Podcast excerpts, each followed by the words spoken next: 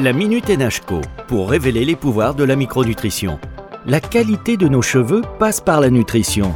Maude Belliki, directrice recherche et développement des laboratoires NHCO Nutrition, spécialiste français des acides aminés et expert en micronutrition. La qualité des cheveux, c'est avant tout le reflet d'une bonne nutrition. Autrement dit, des cheveux cassants, ternes ou qui tombent peuvent témoigner d'une maladie bien sûr, mais aussi d'une alimentation de qualité insuffisante. Pourquoi? Parce que ce sont nos cellules du cuir chevelu qui fabriquent nos cheveux. Et si nous ne leur apportons pas les briques nécessaires à la synthèse, le cheveu va montrer des signes de faiblesse. Pour renforcer la fibre capillaire, la croissance ou la beauté du cheveu, certains micronutriments sont vraiment nécessaires.